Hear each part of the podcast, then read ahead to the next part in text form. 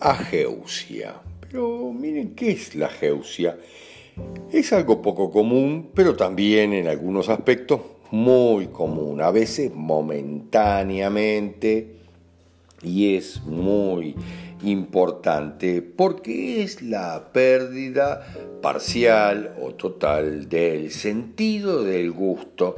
Miren lo que les digo, es muy interesante, pero siempre trae eh, o viene a raíz de conflictos muy poderosos que algunos de ellos ni siquiera somos conscientes porque refieren, por ejemplo, algo muy eh, lejano, refieren a cuando estábamos de repente amamantando. Y entonces, por ejemplo, si yo quiero, y esto es muy importante, es una de las principales razones, si yo quiero separarme de mi madre, de repente quiero eh, perder totalmente el sentido del gusto porque lo primero que yo gusté en mi vida, miren lo que le digo, fueron las mamas de mi madre.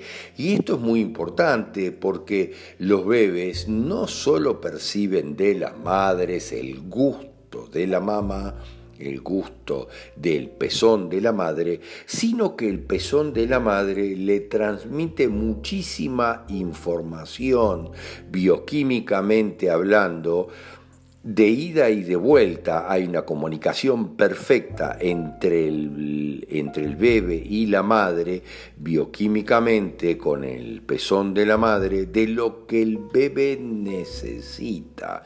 Entonces tal vez si mi madre no entiende lo que yo necesito, si estoy ya separado de mi madre o quiero separarme de mi madre, pierdo el sentido del gusto parcial o pienso totalmente. En otros casos hay conflictos de no haber sido amamantado. Fíjense, eh, hay conflictos muy poderosos por no haber amamantado yo a mi hijo o por no haber sido amamantado.